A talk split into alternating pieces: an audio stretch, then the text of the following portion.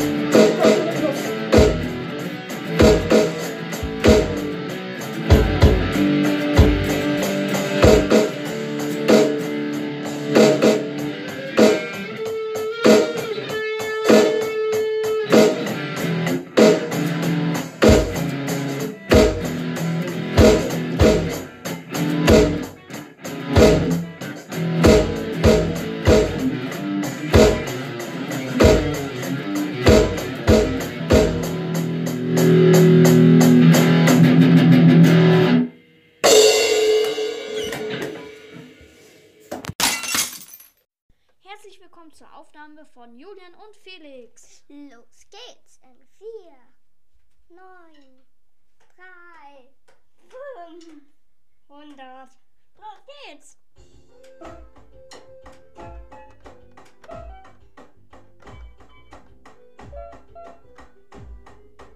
Weiter, Julian!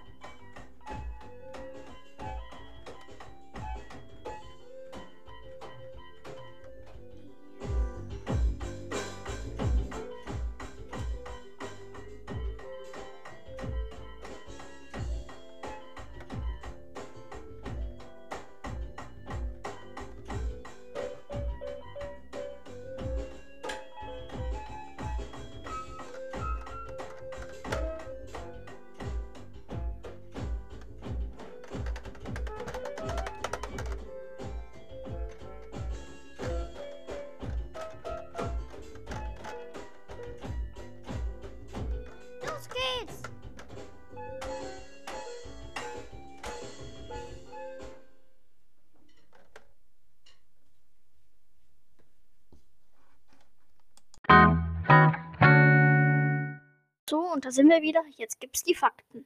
Heute, habe ich ja schon erwähnt, geht es um fleischfressende Pflanzen. Das ist, also jetzt meine Meinung dazu, sind wirklich sehr faszinierende Pflanzen und keine Sorge, die essen keine Menschen, sondern hauptsächlich Insekten oder manchmal sogar Ratten, aber dazu gleich mehr. Fang, fangen wir mit der größten an. Die größte Falle einer fleischfressenden Pflanze im Heer von Volumen. Die, alle Kannpflanzen, die fangen ihre Beute mit einer kannförmigen ähm, Blättern voll ähm, Verdauungsflüssigkeit. Moment, jetzt kommt ein etwas längerer Name.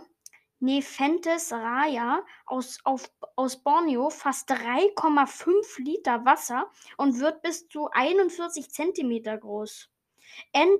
insignis, ähm, N. insignis, N. meriliana sowie einige Arten von N. rafflesiana haben ähnlich große Fallen. Frösche, kleine Vögel oder sogar Nagetiere gehören zu ihrer Beute. Also ganz schön riesig, oder? Dann haben wir hier die Kannenpflanze. Das, ähm, das ist die größte fleischfressende Schlauchpflanze. Also die Kannpflanze, die gab es ja gerade. Die größte fleischfressende, Sch ähm, die größte fleischfressende Schlauchpflanze von der Höhe her die vor allem in me- nordamerikanischen Feuchtgebieten heimischen Sacracenia haben schmale, trompetenförmige Kelche. Die der gelben S.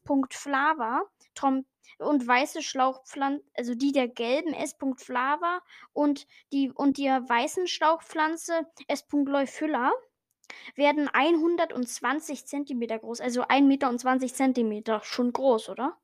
Das ist ungefähr so groß wie mein kleiner Bruder. Ähm, äh, ja, manche Sorten werden, no werden größer. Eine S. leufylla pl- und flava äh, ist gleich S.x morei. Hybride namens Lea Wilkerson hat Kelche von bis zu d- 130 Zentimeter vom Boden bis zum Deckel. Wahnsinn, oder? Wie riesig.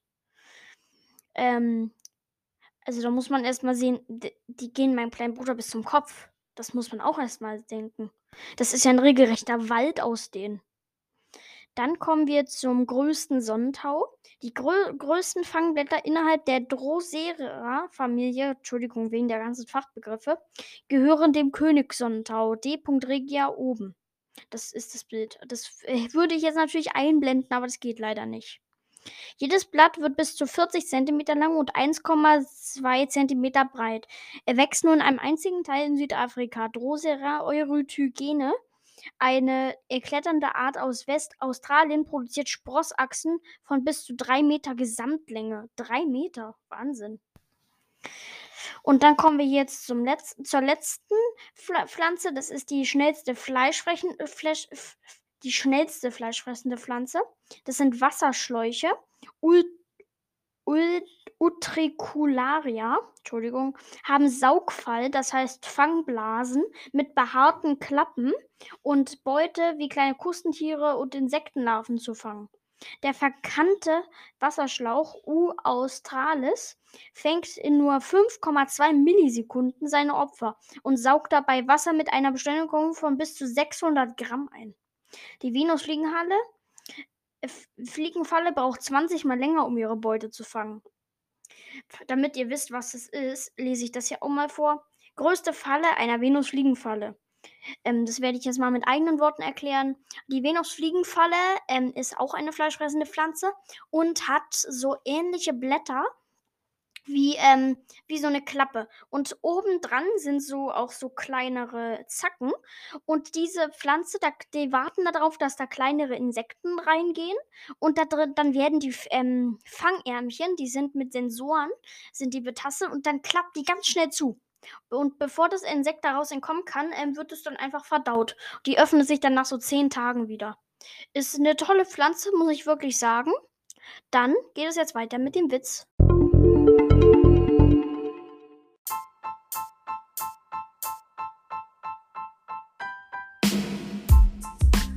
Heute gibt es keinen Witz, sondern eher äh, den Vergleich zwischen zwei Haustieren. Einmal der Hund, der kostet Hundesteuer, doof. Bellt oft, doof. Nachbar beschwert sich ständig, doof. Teures Premiumfutter, ist doof. Eine Hyäne, steuerfrei, cool. Kichert sympathisch, cool. Nachbar wurde seit, dem, seit der ersten Beschwerde nicht mehr gesehen.